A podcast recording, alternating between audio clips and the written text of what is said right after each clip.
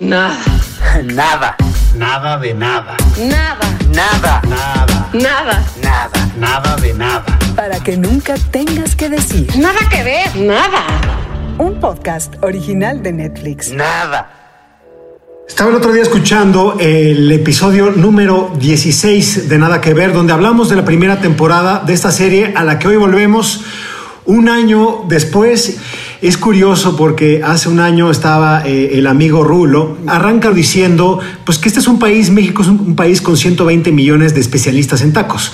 Y aquí estamos un año después para hablar del volumen 2 de las crónicas del taco, pero ahora sí estamos acompañados de especialistas de los de verdad. Aquí tenemos a Valentina Ortiz Monasterio. Pues qué gusto estar aquí. Soy Valentina Ortiz Monasterio. Me dedico pasionalmente a probar, a viajar por el mundo comiendo, a comer, a beber. Soy glotona por naturaleza y, creo que aquí nuestro amigo Gustavo tiene títulos mucho más relevantes que los míos, este, sobre todo porque, porque ha escrito muy bien, pero eso es lo que hago yo. Como y pruebo y bebo. Es el tipo de personas que quiero conocer. Y a Gustavo Arellano. Hola, ¿qué tal? Mi nombre es Gustavo Arellano. Yo soy un, un columnista para los, los, los, LA Times de Los Ángeles, California. Y también yo escribí un libro que se llama Taco USA, How Mexican Food Conquered America, cómo la comida mexicana conquistó a los Estados Unidos. Bueno, Trino, Mariana, ¿cómo están, compañeros? Hola, yo quisiera presentar a, al especialista de este podcast, Trino Camacho, porque es el especialista en tacos de esta mesa, este, que, que, que tengo, tengo un poco de miedo porque no sé qué, qué nos vaya a esperar, qué polémicas nos vaya a esperar en este podcast con la temporada número 2 de las crónicas del taco, porque como fue la primera temporada, cada episodio tiene una personalidad, tiene una emoción, tiene una historia y tiene una querencia, tiene una preferencia. Ya veremos quién, quién le va a quién o quién le gusta a cada quien. Oigan, qué gusto estar otra vez de tacos, de tacos. Aquí, aquí la verdad es que después de este de recordar aquel episodio que hicimos con Rulo, para mí esta temporada mejora muchísimo, me, me gusta mucho más. Eh, y ya hablaremos con Gustavo, que sale en la serie, acerca del episodio que a mí no me gustó, pero no es porque no me guste el episodio en sí como está hecho, está hecho muy bien. No me gustó, ya lo hablaremos, ese episodio específicamente, que yo creo que ya todo el mundo sabe cuál es. Las Crónicas del Taco, volumen 2. Cada episodio cuenta la historia y el contenido de un taco en específico. Esta segunda temporada aborda el chilango taco de suadero, el taco de cochinita pibil de Yucatán, el cabrito en Nuevo León, los polémicos taco americano y burrito, el taco jalisciense de birria y los tacos de pescado. Si los tacos fueran una religión, la taquería sería la iglesia. Es una, una religión que nadie habla, nadie sabe cómo pasó, pero pues todos le entramos. Y yo creo que es muy importante que esté aquí en esta sobremesa de nada que ver, eh, Gustavo, con un libro que ya Ma Mariana lo estaba enseñando ahí, yo también lo descargué, Taco USA, How Mexican Food Conquered America y que es básico, básico, básico para entender pues este, este diálogo entre dos países. Estaba yo el otro día haciendo corajes recordando una polémica de uno de los títeres estos racistas que tiene Fox News, eh, Tucker Carlson, que hace un par de años dijo que el taco se había inventado en San Diego. Eh, ya está, ya está Gustavo, ya se está ahí. Ya me estoy enojando. Ya se está enojando. Muy rápido, ¿no? Este libro, este libro es básico para entender un diálogo muy bonito, un diálogo binacional. Y yo creo que la serie, en este volumen 2 de las crónicas del taco, aportan algo muy, muy chido de lo que es eh, pues la, la, experiencia de esta, de esta comida, que es el taco, también en Estados Unidos. Pero yo quería preguntarles un poco que ustedes de, eh, eh, vieron, estuvieron con Rulo en el primer, en el, pues para hablar del volumen 1. Y curioso que estaba escuchando el episodio de hace un año y, y decían, por favor no, no, pidan tacos a domicilio, no se les ocurra pedirlos en, en Uber Eats.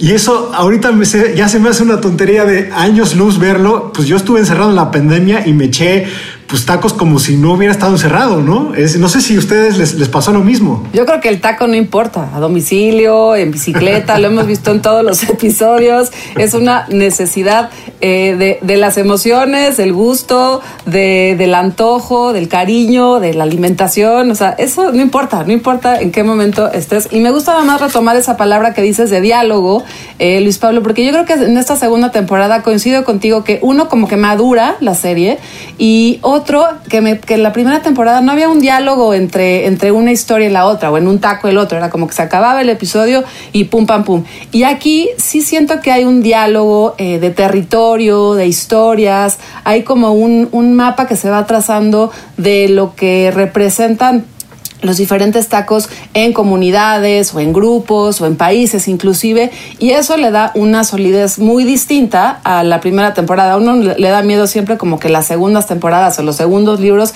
porque son más difíciles. Hay que, hay que hacerlo mejor que el primero que ya superamos la sorpresa y yo creo que te, Crónica del Taco segunda temporada sí lo cumple. A mí me gusta es como que una carnita que, que ya, que ya agarró, que ya agarró la grasita y se te va antojando episodio tras episodio. Por supuesto, y todo el tiempo estás salivando viendo la serie.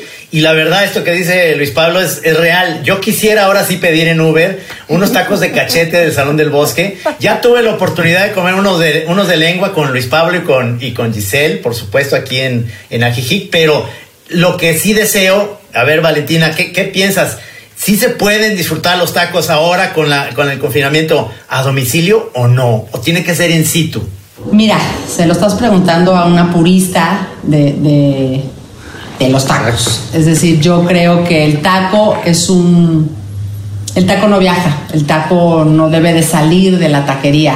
Eh, no necesariamente puede resultar en una buena experiencia, porque además, no solamente por una cuestión física, porque la tortilla pierde como sus características básicas, ¿no? Que es esta herramienta, que es este cubierto, que es este plato en sí mismo.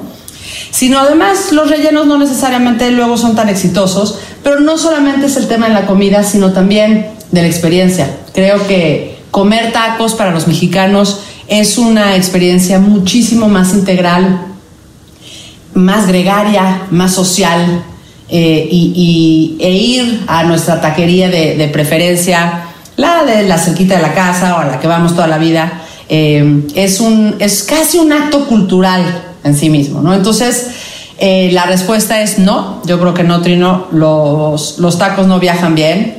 Eh, le decía yo hace poquito a un taquero que tengo yo aquí, de esos consentidos, de unos tacos de cabeza que los tengo que llevar, son espectaculares, aquí en la Ciudad de México. y lo que más extraña el señor taquero es eso, es la sociabilidad, es la posibilidad de que los clientes eh, frecuentes como yo asistan, platiquen, nos conocemos, sabemos los unos de los otros. Eh, él sabe de mis hijas, él sabe de mis eh, pasiones, él sabe de muchísimas cosas, ¿no? Entonces, creo que no, creo que hay que ir a las taquerías y pues nos tuvimos que aguantar tantito o aprenderlos a hacer en casa. Hablando de los protagonistas que son los tacos, pues ya tenían, digamos, un cast muy, muy bueno, muy sólido. Completo, Estaba completo. pastor, carnitas, los tacos de canasta, asada, Guisado. barbacoa y los de guisado, ¿no? Entonces, Gustavo, cuando se acerca a ti la producción un poco para decirte, eh, pues ahora sí, ahora volveremos a la idea de- del viaje de los tacos, porque pues no solamente es de la taquería a nuestras casas en la pandemia, sino a otros países, uno de ellos Estados Unidos. Pero te quería preguntar, ¿Viste tú el volumen 1? ¿Te gustó? ¿Cómo te acercaste tú a esto? Porque pues tú ya, ya tenías muchísima experiencia en tus columnas y también en tu trabajo periodístico, ¿no? Eh, Es un- una serie increíble, tan increíble que hasta mis amigos americanos, mis amigos mexicanos, todos los vieron. Y la pregunta que me hicieron a mí, ¿tú por qué no saliste en las crónicas del taco? Y yo dije, pues no me invitaron, no, no piensan que los mexicanos no piensan que yo sé, sé unas cosas del taquito aquí en los Estados Unidos.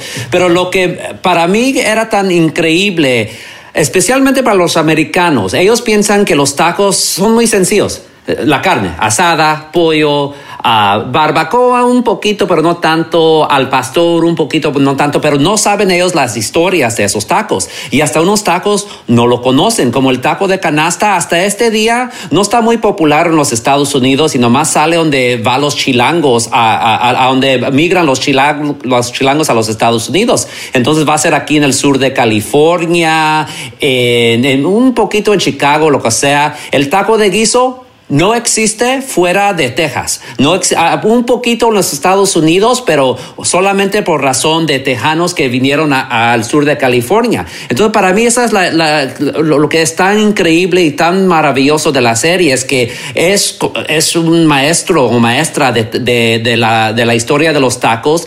Y entonces todos estos americanos lo ven dicen, ah, pues quiero ir a México a probarlo, pero a lo menos, ¿dónde están los mexicanos aquí en, mi ciudad que hacen esos tipos de tacos? Y por eso ya poco a poco van a empezar, yo pienso que van a empezar más americanos a hacer tacos de guiso, tacos de canasta y, los, y también el taco de barbacoa.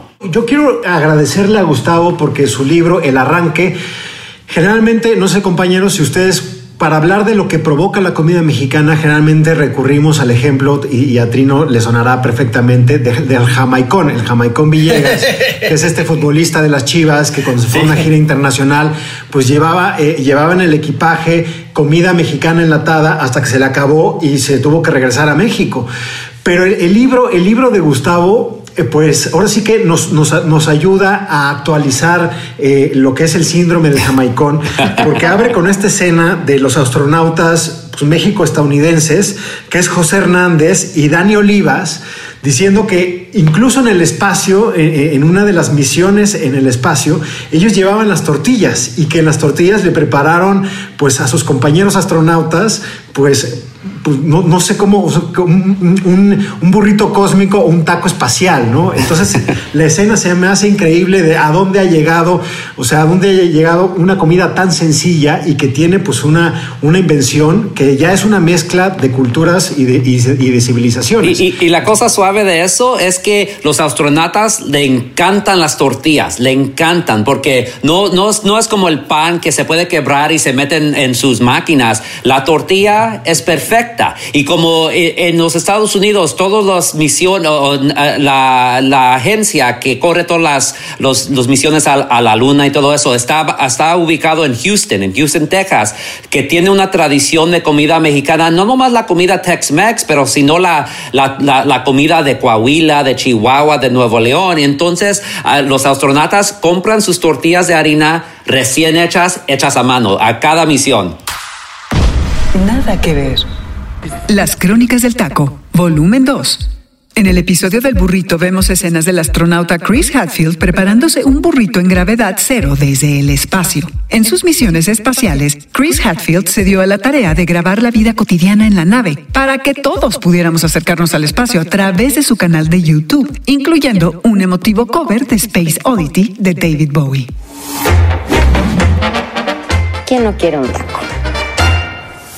Es muy democrática. O sea, vemos gente de muy diferentes estratos. Puede ser vegetariano, puede ser proteína, puede ser costoso, puede ser barato. Es el deporte mexicano, comer tacos. El episodio que no me gusta es el, precisamente el de los tacos en Estados Unidos, pero ¿cómo es posible que la tortilla ya esté hecha allá en, en cóncava, sí, ya, viene cóncava, sea como nomás para poner las cosas, porque los gringos no les da que esté plana, es decir, no les da esta idea de que puedes hacerle así al taco. Viene, incluso yo hasta pensaría que debe venir también en, algunos restaurantes cómo debes de levantar el dedo y, y comértelo, porque ellos este, no tienen esta esta idea de cómo doblar el taco y cómo comérselos. Me viene a la mente la película de los tres amigos con, con Chevy Chase, Steve Martin, que Chevy Chase se quiere comer un taco y todo se le sale por este lado, entonces él dice, no tienen algo que no sea comida mexicana y está en México, ¿no? Nada que ver. Chevy Chase en Netflix. Cómico y actor estadounidense de gran éxito a quien puedes ver actuar en la reconocida serie de comedia de Dan Harmon, Community y en dos películas cómicas también disponibles en Netflix, Vacaciones de 2015 y La Última Carcajada, estrenada en el 2019. Ese es el episodio que, digo yo, aborrecí en el sentido de cómo cómo es el- la interpretación del taco, pero está muy bien hecho. Es decir, es, es la manera en que comen los tacos así. Pero siento que ya te salió otra vez el orgullo ahí nacional, Sí, sí, algo- que- demasiado. Algo que yo le, le agradezco muchísimo a Gustavo, tanto en el libro como en las intervenciones muy puntuales que están en el episodio número 4, que es el taco americano, y número 5, que es el burrito de la crónica del taco, eh, temporada 2, es este, esta franqueza con que nos estampa los mexicanos, que nos sentimos súper orgullosos y súper propietarios de, de la marca taco, de que no, que francamente, como bien decía Rulo, no solamente hay 160 millones de especialistas, hay miles y millones más, no solo en Estados Unidos, eh, también en Japón, como lo vemos en el último episodio, y que me hizo darme cuenta, Gustavo, te lo agradezco de veras, porque yo como Trino traigo un arraigo profundo sobre la propiedad del taco, que no importa, ¿no? Que no importa y que el taco ya cruzó fronteras, es una marca mexicana que va, viene, se, des- se des- deconstruye, se vuelve a construir y que al final es eh, como esta mezcla de distintas tradiciones que sí tienen que ver con los ingredientes de cada espacio, de cada comunidad y casi que de cada cocinero que decide pues hacerlo. Entonces, Gracias por la franqueza, Gustavo, que lo Sí. dices en estos episodios y que duele un poquito, duele un poquito. Luego ya, como que vas entendiendo que, pues que sí, que así es el taco en ese lugar del mundo. Sí, pero yo, yo siempre he dicho en mis libros, en mis obras, siempre cuando hablo de los tacos, que aunque el gringo no puede comer el taco como un mexicano, nosotros mexicanos tenemos que pensar, cada taco que se come un gringo es una, eh, es, es como una botana de reconquista. Hay poco a poco estamos reconquistando los Estados Unidos con cada taco. Y así ha, así ha sido en los Estados Unidos ya hace ah, más de más de un siglo de americanos que quieren el, quieren la comida mexicana. El taco no se ubicó en los Estados Unidos hasta la década 50, 60, aunque sea Taco Bell o del taco, pero ya el, el gringo ya sabe que el taco esos tacos que miran en este programa o con Anthony Bourdain o todos, esos son los tacos que quieren, ¿cómo se puede decir? Que, uh, es su sueño a po- poder comer ese taco y poder comerlo como un mexicano. Y yo pienso que esa es, es muy genial eso. Exacto. Vale, ¿cuál fue, el, ¿cuál fue el primer episodio? Porque yo creo que habla mucho del espectador, ver ahora el volumen 2, o sea, ver eh, un poco cómo está el abanico de- de- del me- el menú, ¿no? Entonces, eh, ¿con cuál arrancaste, digamos, abriendo, abriendo el apetito? O sea, ¿con qué episodio dijiste, este voy a ver primero? Porque yo creo que estoy seguro que Trino se echó todos y de- dejando taco americano al último para, para, para que no lo hiciera con coraje, ¿no? Para que no lo viera con coraje, así de... Yo soy como Trino. Pero ¿con cuál arrancaste? ¿Con cuál arrancaste? Mira, yo tengo, tengo dos favoritos. Arranqué, confieso, con cochinita pibil. Cochinita. Eh, ah, yo tengo ahí algún pariente este, yucateco, que no es cierto, pero creo. Eh, y, y la magia y la historia y la poesía que hay alrededor de la cochinita pibil, además del sabor, eh, a mí me seduce. Entonces me parece que es un episodio súper lindo, que está bien bonito logrado. Eh, los establecimientos o las taquerías, no son taquerías, más bien como pequeños lugarcitos eh, de los que hablan en el episodio, además son maravillosos. Eh, quien no ha ido a Pueblo Pibil, este, pues no conoce Yucatán y, y tienen que ir. Eh, y entender toda esa fascinación local alrededor de la cochinita, que además es muy distinta que la que nosotros podemos encontrar en otros sitios que no sea Yucatán, ¿no? Vi primero Cochinita Pibil, eh, me fascina también el, de taco de pescado, me parece que, que tiene toda una historia fascinante atrás, esta historia de las migraciones, esta, esta posibilidad de, de comer en grandes restaurantes en Baja California el mismo taco de pescado en tempura con col, que allá le llaman repollo, y todas esas eh, adiciones, digamos, la mayonesa, etcétera. Y eh, lo mismo hacerlo en un gran restaurante que en un puesto por ahí, los que, los que sugieren o los que no sugieren, los que mencionan, este, los conozco bien a mí en particular, me gusta, está ahí en la carretera Tijuana, se llama el Jalisciense. Eh, curiosamente es un taco de ensenada, de, taco, de pescado, y se llama El Jalisciense, pero esos dos son los que, con los que yo empecé. Yo pensé mucho en ti, Valentín, cuando, cuando vi Cochinita, porque también tú tienes una cercanía y un conocimiento y un gusto por entender a las cocineras, ¿no? No necesariamente las chefs, no necesariamente los taqueros. Y en este segundo, en el de Cochinita Pibil, hay una historia, eh, pues, ¿qué diríamos? Similenaria, de, de, de transmisión de conocimiento, de sabiduría, de, de gusto, del cariño que implica para esas cocineras de la tierra hacer la cochinita pibil, compartirla hacia los demás y eso es uno algo que en los otros episodios eh, no encuentro como tanta tradición o tan no sé como que tan una cosa tan entrañable de tantos y tantos años y dije eh, te lo juro pensé en ti todo el tiempo y sabía que ese iba a ser tu, tu favorito. Es muy doloroso para mí ver, me encanta la cochinita, disfruté mucho el episodio, pero ver de, no, perdón, pero la madera tiene que ser de Yucatán, el cerdo tiene que ser de Yucatán, eh, todo tiene que ser de Yucatán y lo más local de Yucatán que hay, porque es como una cuestión de eh, la cocina y el taco es un ejemplo de cómo la, se ha beneficiado de la, de la globalización, es decir, eh, yo creo que por ahora estuve revisando mientras veía el volumen 2 de las crónicas del taco, el taco nace de los conquistadores. O sea, nosotros soportamos las, las, tortillas. También Gustavo lo dice en su libro, gracias a los totonacas. Si no traían ellos los cerdos, pues no hay taco. No hubiera habido taco más que quizá de algunos vegetales o de quelites o etcétera, etcétera, etcétera. Pero incluso Salvador Novo llegó a decir que fue como un alimento que nació en un banquete tras la caída de Tenochtitlán, que ya se me hace como la suma de la tragedia, ¿no? Como para que nos duela en la herida verdadera pensar que, que semejante manjar eh, nació en una derrota como esa. Pero entonces yo creo que el de Yucatán me dolió un poco que fuera todo lo hiper, ultra más local, pequeño, cuando creo que el resto justo se ve muy beneficiado, el resto de Pero los ahí tacos, está el equilibrio, ahí está el equilibrio. Entonces lo que sí tiene esta temporada es que cruzas Yo le- la yo frontera, le echo mirinda, yo le regresas echo al mirinda origen y, yo le y echo luego mirinda incluye, a- a mi incluye, incluye un episodio, incluye un episodio, el episodio 3, un poco hechizo, que le vamos a poner el cabrito, que mm, eh, no sé, no sé. O sea, vamos a. Ahí yo, ahí, ahí yo tendría mis críticas. Hay algo en ese episodio que siento que está forzado. No sé. Sí, ¿Qué? sí, sí, sí. No sé, no sé, no sé. Forzado, que, son que son puros No, primos no los que están ahí O sea, cocinando. sí como cabrito, pero no me imagino, no me digo a mí Sí. misma, ah, se me antoja un taco de cabrito.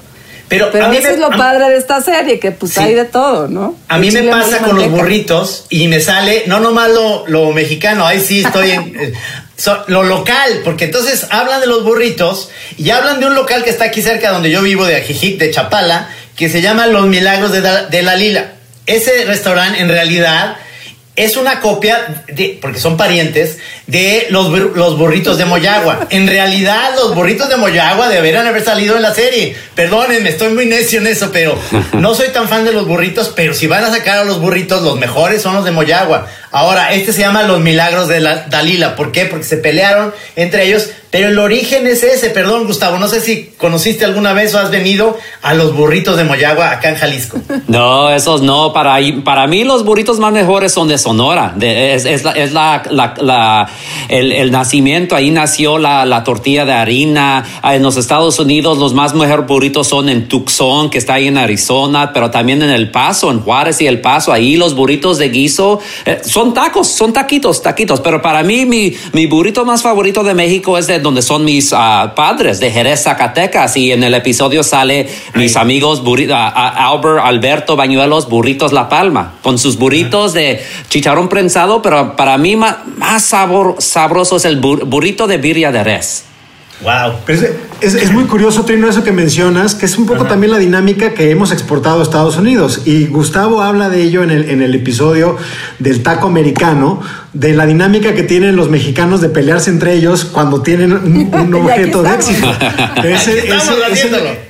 Es el, es el, eh, el, el restaurante de Rey, ¿no? Sí, hicieron, hicieron un taco que se llama el, eh, eh, se llama el puffy taco. Va a ser un un taco frito, pero no, no taco frito como el taco americano. Ya mero es, para mí es como una, un taco gordita, una mezcla de, una, de un taco y una gordita, porque tiene esa masa muy gruesa y todavía cuando lo, lo, lo, ponen a friar se, se, tiene ese sabor de masa muy sabrosísimo. Y empezó en San Antonio, pero empezó Ray se peleó con Henry, Enrique y Rey Raimundo. Entonces otro se va a California, Whittier, California, y otros se van a Corpus Christi. Y ahora las familias se están peleando entre, ellos mismos. Yo, mi, pap, mi tío, él es el que hizo el pafitaco. No, mi mamá. No, esto, no, esto. Yo digo, ah, nosotros mexicanos siempre peleando, nunca estamos en paz.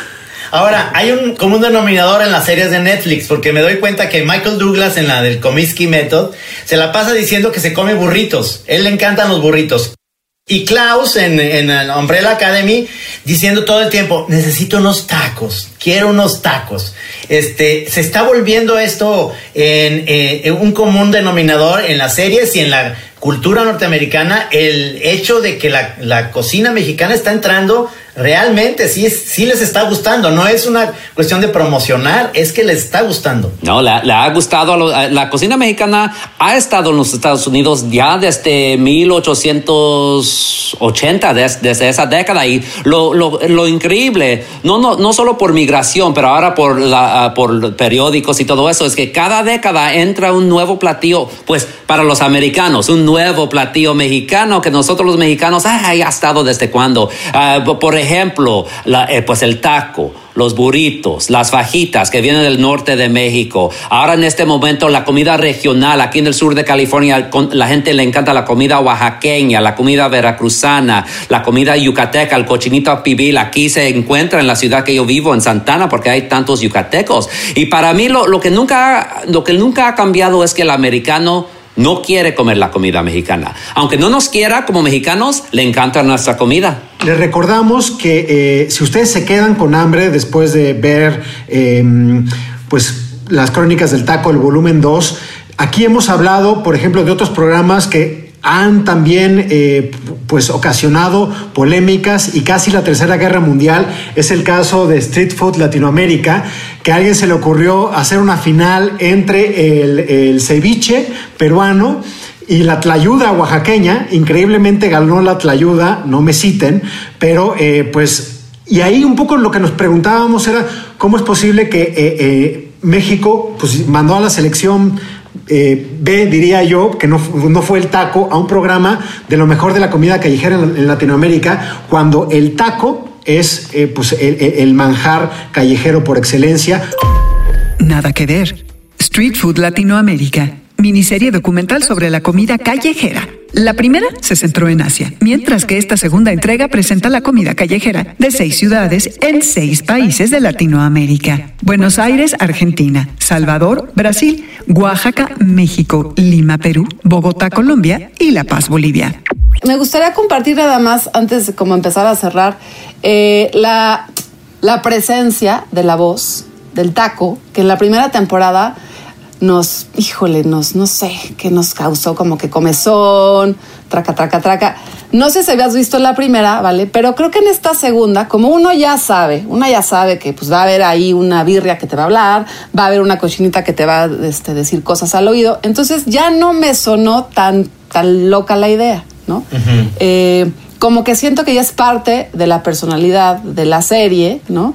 Ya pega un poquito más, ya tiene congruencia, es esa, es esa distinción que, le da, pues sí, algo, un toque distinto y creo que la han trabajado me, mejor en dos cosas, como en la dirección de voces, que a diferencia de la primera todavía ah, te saltaba un poco, y la segunda, como en la intención de lo que está diciendo ese taco, que se va un poquito más a la historia, a la emoción y a lo que pudiera opinar eh, la gente que lo come o que no lo come. Entonces, pues creo que del, del 0 al 10 ya vamos en 8 con esa voz. ¿Qué opinan ustedes? Yo no, yo no, vi la primera, yo no vi la primera temporada, pero hizo muchísimo ruido, ruido en las redes. Sí. Y entonces, digamos, me acerqué bastante virgen a, a escuchar. Yo vi el primero que fue Suade, Suadero y pues era una voz capitalina, medio juguetona, el albur. Eh, uh -huh. Me gustó, o sea, la verdad es que no me, o sea, no me dio, no me chirrió, no me puso incómodo. Y al contrario, vas esperando, vas poniendo los demás capítulos para ver qué voz, cómo te habla el taco, ¿no? Eh, Claro. y, y- y- y me gustó mucho, por ejemplo, que en el taco americano es en inglés, completamente en inglés, no hay spanglish, porque te habla también de la identidad que ya tiene Sí, ese claro. taco. Es que tiene razón Mariana, yo creo que trabajaron muy bien. Eh, como, como buena eh, este, para oír audios y nuestra editora de audios además, se dieron cuenta que tiene que, que actuar mejor esas voces y, y ya no te chocaron tanto como la primera temporada. Ahora están muy bien. Es, es Pero cierto la birria, pero la birria Trino, o sea, esa sí me sacó no completamente es, no es de tapatío. No es no, no fue tapatía. tapatío. Ahí no dijeron ni ocupo gas ni quiero para la birria. No dicen estas ¿Qué cosas. onda? que- Les falló ahí la dirección. Sí, ahí sí. tú. Pero, pero la verdad es que en el, en el capítulo de la birria, a mí me encanta el inglés que se convirtió ya en taquero de birria en Aguascalientes. Es Sí. un inglés que tiene sangre también irlandesa, está ahí macheteando en un mercado de Aguascalientes. Y de ese episodio yo me quedo con un, un este, eh, con una, una cosa que dice un, un comensal que dice es una hemorragia de placer. Exacto. Para mí, esa frase, yo lo hubiera invitado, escucho esa frase ahí y yo le invito a otra ronda de tacos a ese compañero que se echó Este esa comensal. genialidad. ¿Con qué se quedan ustedes, Vale y, y Gustavo, de la serie? Pues con hambre, ¿qué más? Antojo. Totalmente. con hambre, pero también para, para mí esta serie es un, como un ambasador a lo que es mexicano, como ustedes estaban hablando de las voces de los tacos, cómo me encantó eso, la voz chilanga, que salga un regio, que para mí sería suave si el taco americano sería un pocho como yo, hablándolo en inglés, pero ahí echándose un español de vez en cuando porque así hablamos y el español no lo más perfecto, pero para mí, eh, y para mí es especialmente ser mexicano, ser hijos, hijos, hijos, hijo de mexicanos, ah, hijo de mexica- mexicanos aquí en los Estados Unidos, eh, para mirar que los americanos ven, vean esta serie y le, les dicen, wow, México no nomás es una, un país de narcos y violencia, porque todavía ese es el estereotipo que tantos americanos tienen sobre el país mexicano y los mexicanos. Y mirar algo así, mir- mirar que no, el día al día, esa es la vida del mexicano, es una vida como en los Estados Unidos, pero una vida más rica, más, ah, ¿cómo se dice? Con más felicidad que aquí nosotros con Trump y toda la paranoia que todos tenemos aquí en los Estados Unidos. Entonces, para, para mí eso es, eso es el esfuerzo de esa serie y me da esperanza que haya más, eh, eh, más ah, temporadas de esta serie para que haya más ambasadores y más, más partes de, de México y más tacos.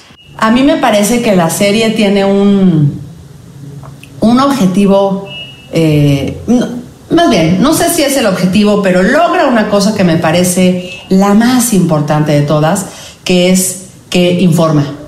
Eh, tendemos a pensar que porque el taco es nuestro y porque somos mexicanos, pues conocemos de todo, ¿no? Eh, por ahí Mariana hace ratito eh, opinaba que, quizá los, los, el cabrito o, no lo conoce bien o le gustaría ir y conocerlo más.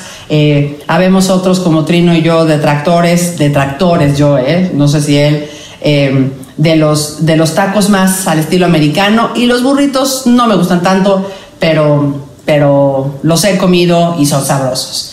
Eh, pero lo que hace la, la serie en cada uno de sus episodios es que da una probadita de cada cosa, de entender los aromas, de entender por qué la cochinita pibil puede llegar a esos mercados de Lucas de Galvez y tiene que ser a las 6 de la mañana, ¿no? O sea, por qué se come de mañana, o por qué la birria se come o de mañana o de muy noche o eh, desde luego pues el, mundo del norte, de Coahuila, de Nuevo León, eh, a través de, la óptica de este asado vertical que es el cabrito y, toda la magia y la historia y la, eh, la cultura, porque es una cultura que hay detrás de ello. Entonces informa, seduce, te lleva, este, cotorrea, se te antoja. y creo que pues es importante decir que, que tratándose de una serie que va a viajar por todo el mundo, ¿no? Y que la van a poder ver en Sydney, pero la van a poder ver en Francia y la van a poder ver en Módena. Eh, es una gran bandera de, de promoción y de información y de, y de y de orgullo de lo que somos los mexicanos. Yo tengo, yo tengo un libro que se llama Don Taquero, que es puras tiras cómicas sobre tacos. Y a mí lo que me hace todavía falta es eh, que, que se vayan más allá del taquero, es decir, hay, hay dos cartones que tengo. Uno es la explicación de esa bolsa de agua que hay colgada siempre en el puesto de tacos. Sí, que sí. Es para las, que las moscas se asustan porque se ven más grandes. Esa es la explicación. Y la otra tengo una donde va un señor que hace sus tacos en su casa y se los lleva al taquero. Le dice, ¿le puede poner sus manotas a esos tacos para que me sepan como los que usted hace? Es decir, hay toda una cosa que, que es importante dentro de esta cultura taqueril, digamos, y que va más allá de- del taco. Es esto, las salsas, es el, el puesto, es el, el olor, todo, ¿no? Ahora, ¿hay suficiente material aún para una tercera temporada o ya es estirar la liga demasiado? Trino, ¿qué, qué taco te faltaría, por ejemplo? Las quesadillas. Ok, no sé si es taco, ya entramos en polémica. Vamos a la polémica. Traen tortilla, viene queso, queso, quesadillas. Vamos a empezar en la bronca, ¿verdad? Con A los ver, chilangos. especialistas, vale, Exacto. ¿qué taco nos faltaría? ¿Qué taco nos faltaría hablar? Uy, creo que hay muchísimos. Creo que si algo tiene la, la cocina de este país es, es una diversidad inmensa. Eh, creo que hay, ahora sí que de chile, de dulce y de manteca. Eh, me parece fascinante, por ejemplo, todo lo que sucede en esa zona como del sur de Veracruz y de Tabasco, eh, con unos tacos que no das crédito, estos tacos eh, de, ostiones, por ejemplo, en unas cocciones súper sofisticadas. Pero también de este lado, también está la zona de, de Guerrero. Creo que podrías hacer todo un tema con, con- con estas otras cocciones, digamos, de pescado eh, en un taco, que son más dorados, más fritos, una pescadilla, en fin, una, una cantidad de cosas que hay en esa zona. eh, de Guerrero. Hay muchísimos tacos, por ejemplo, en Michoacán, muy vegetarianos, que son maravillosos y que es una tradición de cientos y cientos y cientos de años. Y bueno, en el centro, pues imagínense, está, eh, podríamos escribir un libro del, del taco dorado, de la, de la quesadilla, eh, de la quesadilla, ¿por qué? Con queso, sin queso. La quesadilla es un taco o no es un taco. Este, creo que hay toda una discusión ahí. Eh, pero pues materia tenemos en este país. Sí, ahí va a ver, ahí se abre la puerta. Ahí que Ahí está, ahí está. ¿no? Exactamente. El espino. Estoy de acuerdo contigo, vale. Sí, sí, sí, sí. Gustavo, ¿tú qué, fa- qué taco te faltaría? Eh, Les doy dos. El taco acorazado de Cuernavaca, porque está tan sabroso y con la milanesa y el arroz. Me encantan, me encantan. Pero para mí, el taco placero de Puebla, porque el taco placero de Puebla tiene una historia de migración a los Estados Unidos como un- ningún otro taco. El único lugar en los Estados Unidos que se encuentra el taco placero es en Nueva York, en Jackson Heights, en Queens. Y si vas ahí, eh, eh, es- estás caminando ahí por las calles, te oyes, el- oyes el sonidero, la, eh, música sonidera, el grupo cual, y entonces ahí estás agarrando tu ah, taco placero en la mañanita, pero una historia muy in- increíble. Hay tantos poblanos en Nueva York que los mexicanos ni le dicen Nueva York, le dicen Puebla York. Qué maravilla. El taco, Muy le bien. falta uno, el taco de nada, el taco de nada. El taco de nada es la tortilla sobre la carne, te lo, a un peso te cuesta, te venden la tortilla si no tienes mucho dinero y te sabe a la carne, aunque no tenga. Ese es el Yo taco de pensé, nada. que, yo pensé que era ese taco que me hacía mi mamá así cuando salíamos de la tortillería, ¡fiu! Sin nada Con de sal, ¿no? sal gorda y un poco de salsa. Vámonos, sí. Vámonos. Y otras series, eh, ayer estaba también pensando un gran documental que no sé si ustedes conocen, que se llama Todo sobre el asado, de unos argentinos que se llaman eh, Mariano Con y Gastón Duprat. Nada que ver. Todo sobre el asado. Película documental de una hora y 25 minutos, dirigida por Gastón Duprat y Mariano Con en el 2016. Reflexiona sobre la cultura, costumbres y cocina argentina a través del clásico asado donde se conjuntan comida y ritual. Y es brutal también todo lo que dice sobre identidad, sobre rituales, sobre eh, pues cultura culinaria. O sea, yo sí pensaba en un argentino viendo el volumen de, de las crónicas del taco. O sea, ¿qué pensarán eh, ellos cuando a nosotros eh, es como todo para nosotros, todo aquí? Esto es, y, Gustavo lo dice mucho en su libro, o sea, México milenariamente ha sido súper generoso, ¿no? A lo largo de los siglos, el cacao es, el cacao es un, un producto de aquí para el mundo y ahora México pues, tiene 2% de la industria de cacao en todo el mundo. Y los tacos yo creo que también tenemos que ser más generosos, ¿no? Es decir, de qué hacen con los tacos en Estados Unidos, qué hacen con los tacos en Europa. Es, eh, por lo menos no se vale. Yo creo que un poco estaba como tú, digo, tú eres una promotora importantísima. Pero yo la próxima vez que vaya a Estados Unidos, igual sí me animo a perder la virginidad y comerme un taco. Un, un taco en Estados Unidos. Quizá Totalmente. llegue ese, ese momento. Sí. Después de ver la crónica del taco 2, sí, me animo, igual que tú, a probar. A ver qué. Eso sí, no, Gustavo nos tiene que decir a cuáles ir. Sí, ustedes digan cuándo yo, no- nos vamos. Sí, sí, sí, yo quiero. Yo quiero ir a visitarte allá a Santana y nos echamos unos buenos tacos. Qué bueno, a, a sus órdenes.